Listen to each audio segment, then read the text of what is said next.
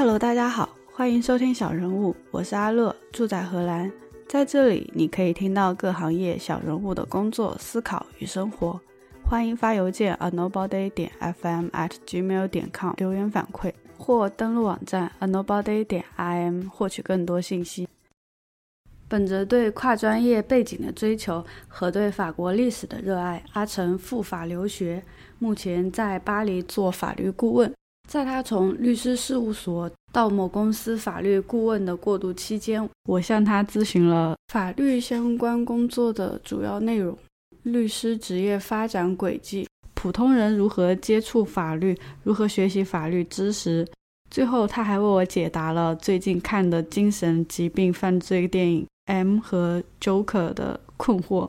Hello，阿成。Hello。一三年国内大学毕业来法国读硕士，一五年硕士毕业注册博士，到现在已经四年多了。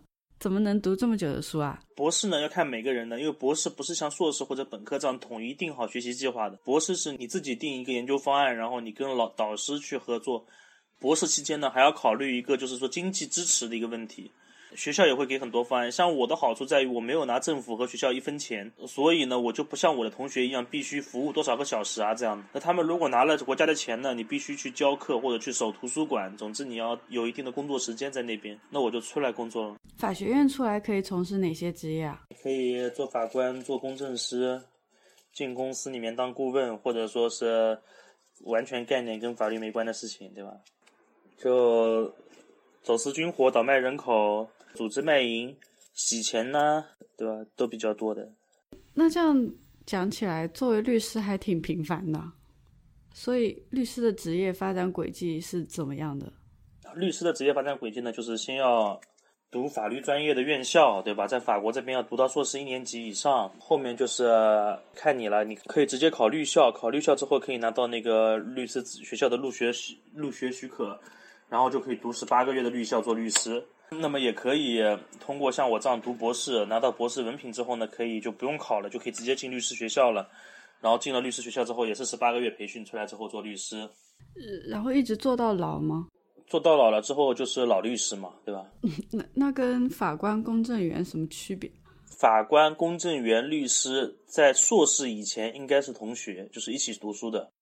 但是到硕士以后呢，培训轨迹就分开了。那可相互转吗？有啊，有有的，这个之后可以就法律行业之间可以相互转换呢。比如说你干了十年公证员了，你可以转行做律师，这是可以的。但是这个转换跨度是很大的，你一旦转了之后，你就要完全的抛弃以前那套模式，按律师的工会、按律师的行业规则来了。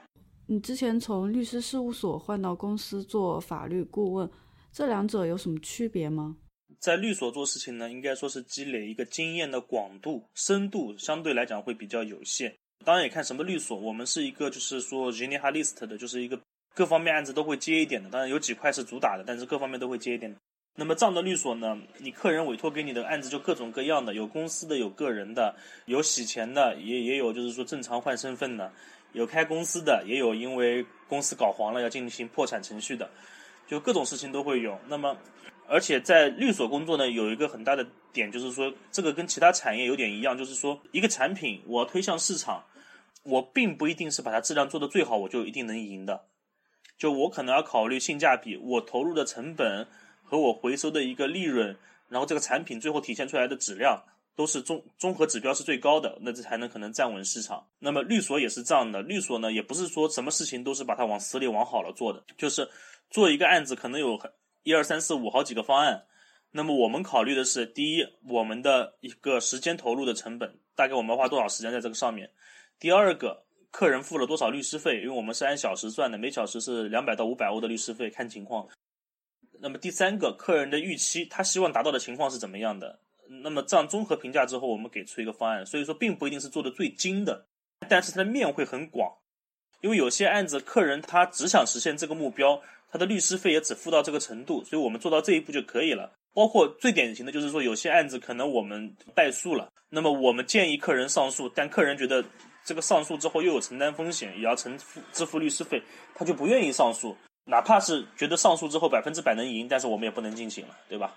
那么律所里面就有点这样的感觉，就是说你的广度会拉得很开，什么类型的案子都会做，但是深度呢是把握在一定程度的，就考虑你的时间呐、收益啊，包括客人的预期啊、自身的能力这样的。但是到了公司之后呢，相当于你以前给几十个客人做，现在你只给一个客人做，所以公司对你的要求呢，更多是深度而不是广度。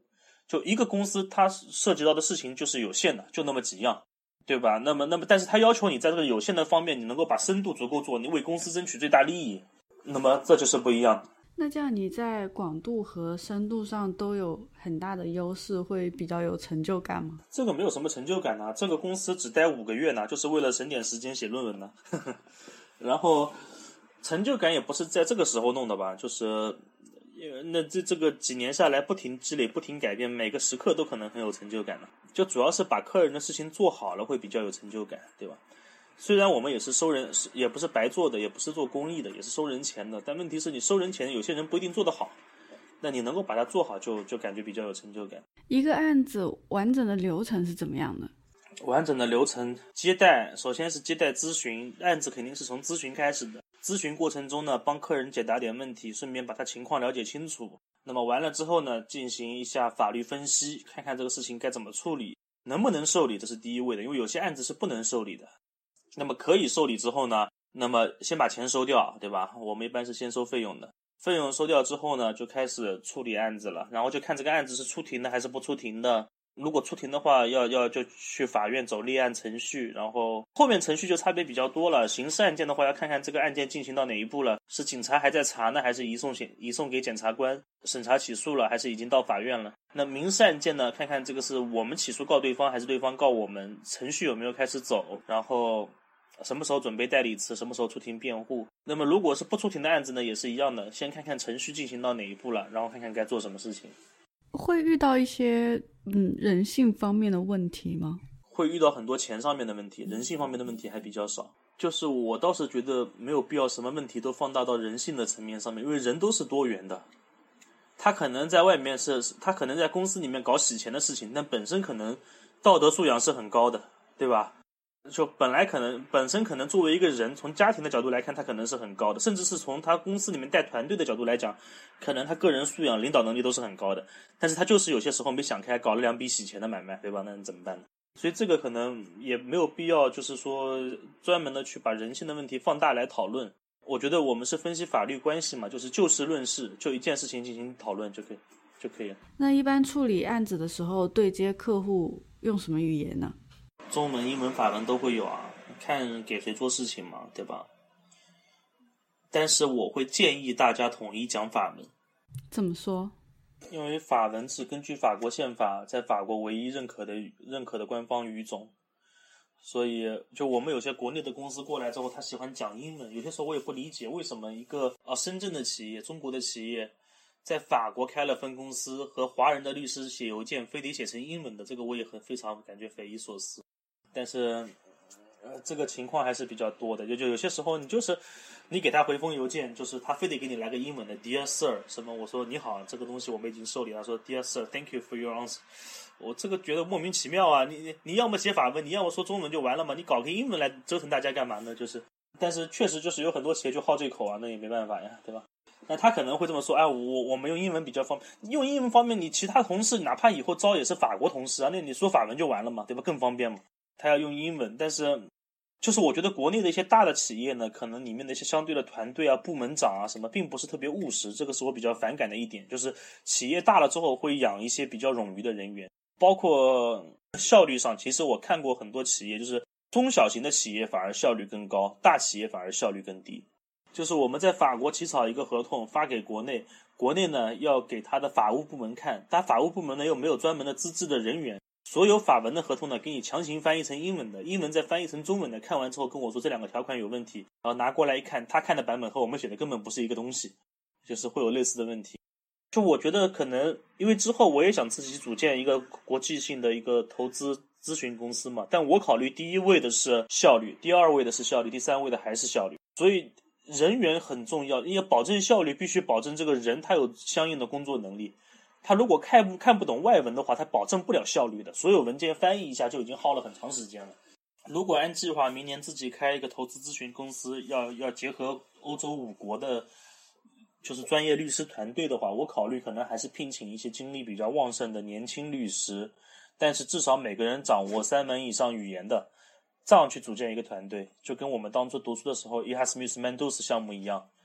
那个时候我们有什么材料？因为欧盟也会委托我们，就是看一些文文件，就欧盟教育属性，它这些的一些合作部门，那么发到我们这边之后，一般来讲我先看，如果这个文件一打开，我都不知道他写了什么东西，那好，那肯定不是中文、法文、英文。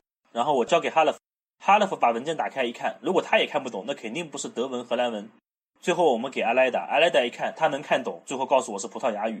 但整个过程我们只花了五分钟。但如果是你想想看，如果一个部门里面只有中国人，只懂英文的话，这个过程可能 要排要要要甄别这个语种，不要说内容了，要甄别这个语种可能要花多少时间。所以我觉得我可能比较怀念这个时候，就读书的时候那个国际化的团队。以后如果自己开公司，我可能也想自己组建一个这样的团队。嗯，就是律师其实是对法律的信息有一定的法律的知识有一定的积累，然后对实时的一些。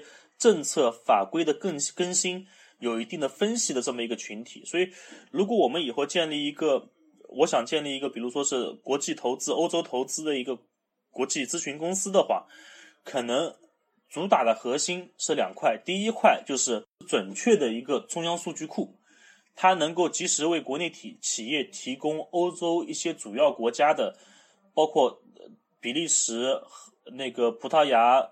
法国、德国、意大利、西班牙的一些政策，比如说一个中国企业过来，他考虑很多，就是说，第一个问题是我开个子公司开什么类型的？因为中国就两个两个类型，有限责任公司和股份有限公司，还有就是个体户可能是。但是法国这边至少五个以上种类，那别的国家我相信也会有它的规定。那么首先就是初步的法律法规，它要能够汇总，它要能够进行决策。那么第二个呢，公司开了之后，他就要了解当地工会处于什么一个地位。当地的劳动法，它的保护强度是怎么样的？保护到什么程度？裁员的成本是多少？雇人的成本是多少？然后就是跨国的一些税法、税务问题，这些信息现在是独立的。现在国内公司的做法是派人到一个国家当地扎根之后，每个团队分散的去进行处理。所以国内决策的团队其实很难。西班牙那边分公司汇汇报过来的信息和法国分公司汇报的信息可能是完全不一样。就做同一件事情，可能下同一个指标。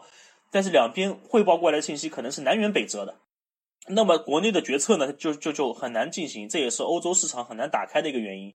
所以我们想做的是把所有的信息汇总到统一一个数据库，由一个统一的核心团队进行解读和分析。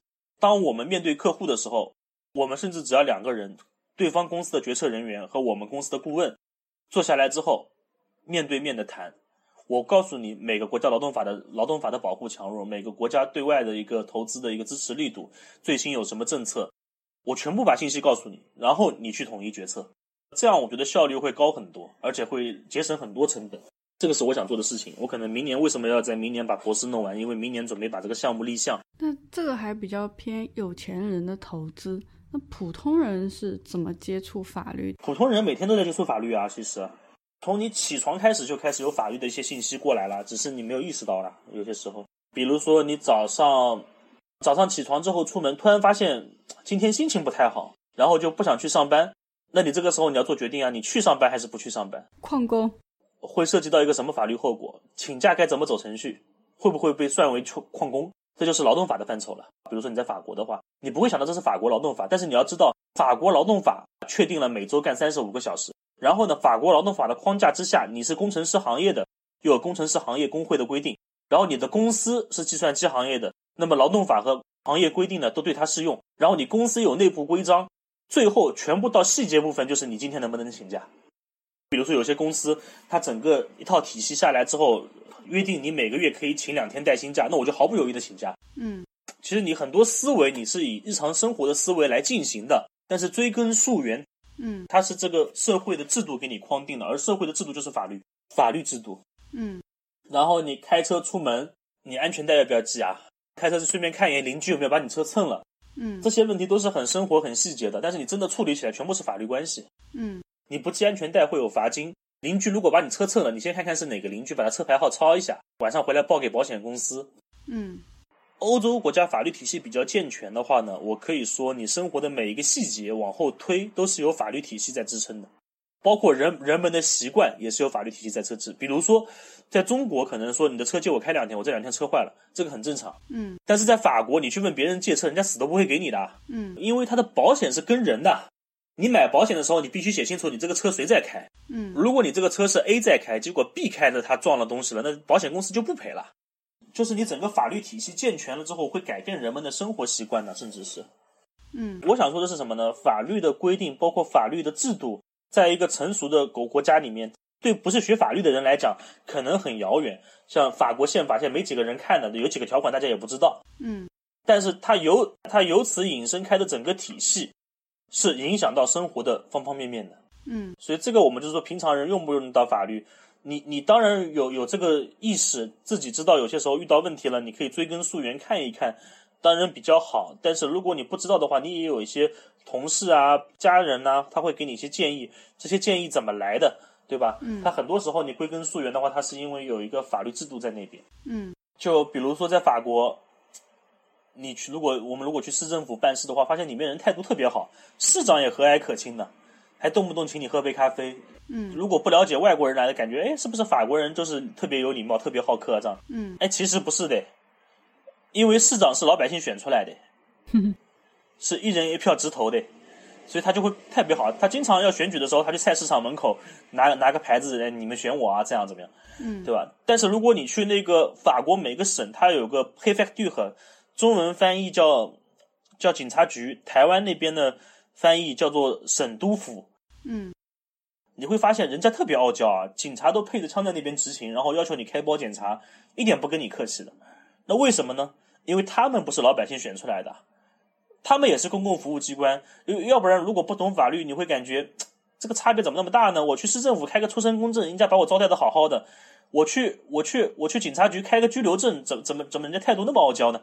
那很简单个道理，因为警察局的人不是老百姓选的，他是由巴黎中央政府派到地方上来驻扎的，代表国家主权的。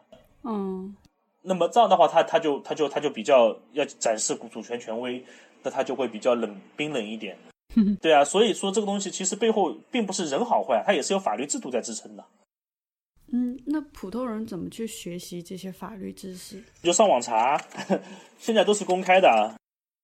然后呢，书店里面也会有些书，比如说普通人，法国这边的话，比如说你要开个餐馆，或者说你要做点什么事情，书店里面都会有几块钱一本的小手册，就是什么什么指南，什么什么指南，里面都会有啊，他会他会整整合一些法律条款给你看的。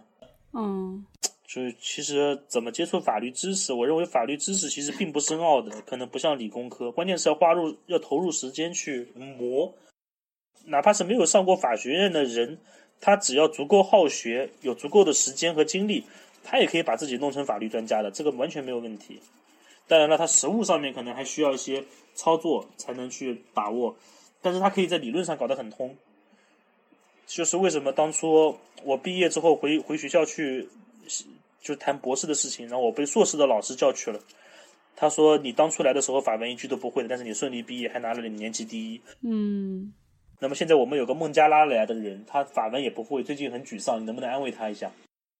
然后我就好好我就好好安慰他了一下嘛，就是怎么说？然后法文我就跟他跟他聊嘛，他说学长，我这个书看书看不懂怎么看？书书看不懂怎么办？我说那你弄本字典多看两遍。他说我上课听不懂怎么办？他说听不懂嘛，你书翻开来再看两遍。然后他说我考试要挂了怎么办？我说那你只能补考了呀。然后他说我补考要是挂了怎么办？那那那你只能只能留级了呀。他说我去年留级了，万一今年再留级怎么办？我说你今年再留级的话，你就不用读了呀。然后他就当着我的面哭的稀里哗啦的，我看看不好意思我就走了。我也不知道这个安慰后来有没有起到效果，很残忍的学长。因为我自己这个说实话，对我而言也是一样的，真的没什么方法，就是弄本字典往死里翻译啊，嗯，就完了。那那你非得问我有什么方法？方法，如果你说是方法，我觉得真的是没有什么东西的。但你诀窍什么，我我觉得像我那么笨的也摸索不出来啊。关键是，我觉得就是，就真的就是花点时间多看书，少去酒吧玩两天就好了嘛。嗯那么，那么，那那那你非得跟我说你这个书看不懂，书看不懂多看两遍，课听不懂多听两遍，考试挂了补考嘛，补考又挂了，那那那你留级嘛，留级又想留级了，那那只能回去了嘛。嗯我觉得法律的学习真的没有什么窍门可言，那当然了，如果你说是应试啊，你怎么通过司法考试，这个是有方法、有方法的，有有有有诀窍的。但是你说学习法律有没有什么窍门？真的没有。而且法国这边的法学院的考试呢，它恰恰跟中国相国内相反，包括跟东欧国家也不太一样。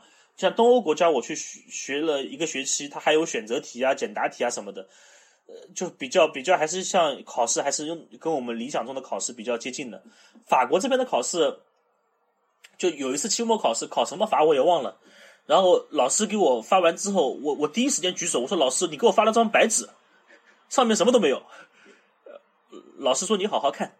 我说，然后我又翻了一下，就前后左右翻了一下。当然，我确实看的也不太仔细，因为我主要是我的想象里面的考题嘛，总是有个标题，然后第一题、第二题、第三题，对吧？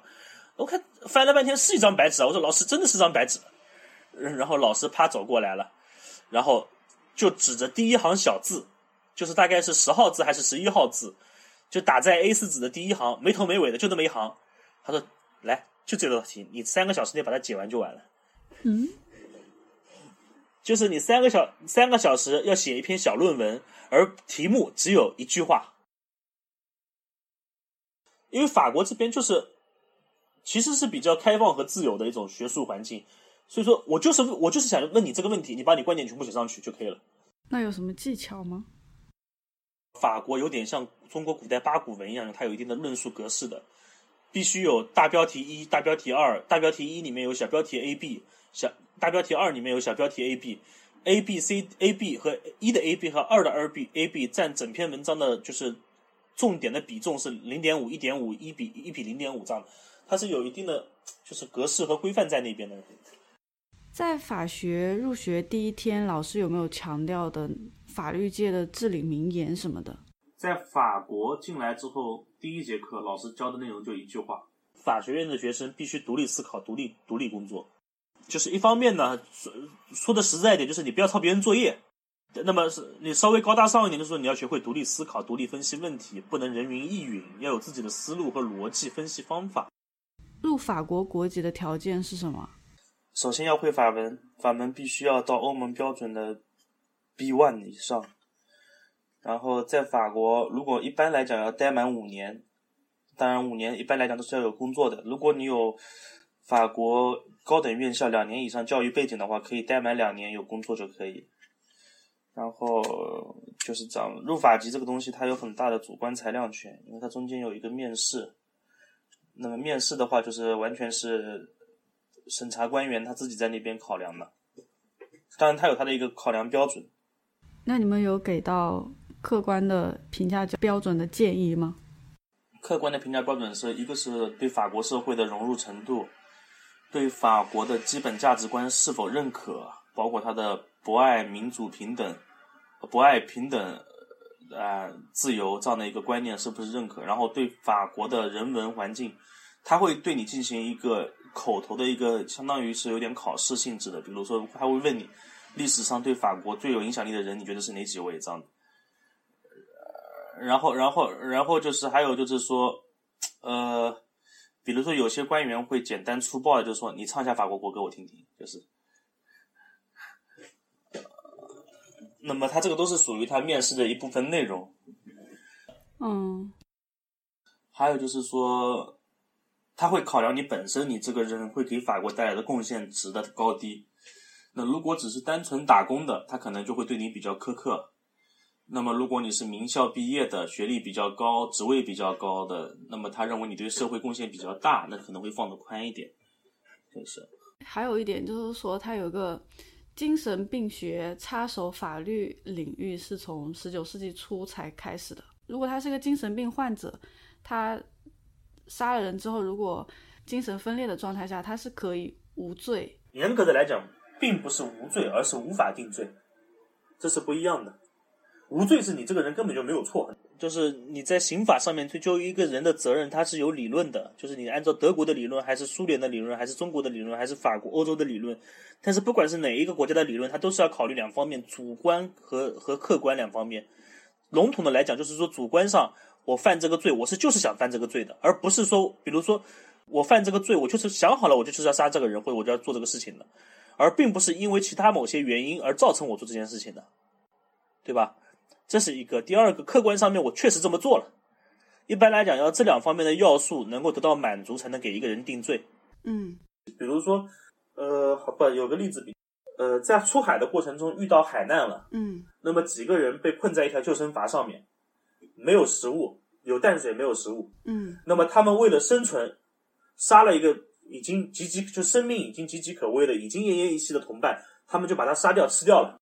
嗯，然后回到陆地上之后，法官对他进行审判，不同的法官就得出了截然相反的结论。哦，那有些法官认为，你主观上有杀他的动机，客观上把他杀掉了，实施了这样的犯罪行为，那么你就是杀人谋杀，对吧？嗯，那么有些法官就认为，在这种情况下，只要是一个人都有求生的本能，你不能指望他抛弃自己求生的欲望而去做，除了他他只有这么一种解决，他只有通过杀死同伴去补充食物这种方式才能生存下去，他没有别的解决解决方法，所以他做的虽然不对，但是作为法律不应该追究他相应的责任。嗯，那么精神病人呢？因为他有精神病，他主观上是不能自控的，他没法很好的考虑自己的方思维和逻辑的，所以在定罪的时候呢，并不是说他就无罪了，而是这个人呢，我们该不该追究他的责任？因为他主观上不知道自己做了什么的，对吧？那么这样的话呢，所以他有些时候会产生，就是他看起来好像他的虽然犯了同样的罪，但他的处罚会比其他的犯人会轻很多，就会这么个现象。这个其实我们有碰到一个这样的案子，就是我们有两个客人是一对夫妇嘛，一个英国人，他老太太是太太是中国人，然后结婚了之后住在巴黎近郊，然后他们养了条狗，那条狗呢就是比较爱叫，然后呢，他们就有个邻居过来敲门，就说你再叫我就捅死你。那么他们当时他他们当时只是以为是吵架嘛，邻居之间嘛，那没当回事儿，嚷嚷两句就算了。结果那个回邻居回去拿了把刀，然后把门敲开，直接就把她老公捅死在一楼。那么她太太下来的时候呢，从楼梯上下来呢，然后她邻居又冲进来，把她太太捅死在楼梯上面。那么造成了两两两起命案，最后抓住了之后呢，这个人是个精神病。那现在为止，这个案子已经结掉了。这个精神病人只是说是住在监狱里面，然后每周可以出来两天跟家人团聚，但是并没有相应的受到就是谋杀类似的一个法律责任。而两个当事人呢，我们向法国政府申请了国家赔偿，赔到了八万欧元。那什么情况下可以申请国家赔偿？一个是因为他那个能申请到，因为他是刑事案件受害人，嗯所以他可以申请国家赔偿。另外一个就是说，你国家机关败诉之后也会给赔偿。嗯就法国这里专门有行政法院系统嘛，国家机关也会做一些决定是错的。那么你去打官司告他，你告赢之后，你为此花出的时间啊、损失啊，国家会赔你的。嗯而且呢，国家赔偿呢也不是国家从税金里面出，因为国家政府，我们讲就是政府，政府都是买保险的，所以国家打输了官，政政府打输了官司之后，他的保险公司会赔钱的，而并不是老百姓的税金。还有就是这个精神病患者跟未成年人犯罪是一样的意思吗？未成年人是因为社会阅历比较浅，他可能没法对自己的行为会产生怎样的后果有个明确的认识。嗯那么这个原理呢是类似的。比如说，一个三岁的小孩，他不知道开煤气放家里会死人，对吧？他爬着爬着就就把煤气瓶给拧开了，然后家里就堵死了。那那这个，你能说他是故意杀人吗？这不一定嘛，对吧？那未成年犯罪监护人会受到一定的惩戒吗？在某些情况下会的。那我可不可以理解说，嗯，精神病患者清醒的自己应该为他病态的自己犯下的罪过受到惩罚呢？不是这样的，就是说精神病人呢，首先精神病人不是自己是自己的监护人，这个是不成立的。精神病人有监护人，嗯他如果确认为精神病人，他是有监护人的。嗯那如果因为监护人的疏忽而造成一定的伤害，他是要承担责任的。比如说，这个精神病人在精神病院里，那么他精神病院里的医生和护士就是他的监护人，结果他们没看住，这精神病人跑出来闯祸了，那他们是有责任的。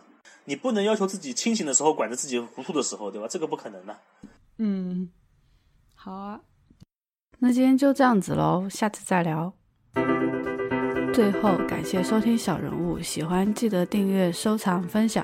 有思考和感悟，欢迎发邮件告诉我们：a nobody 点 fm at gmail 点 com。别忘了登录网站 a nobody 点 im，查阅更多相关信息。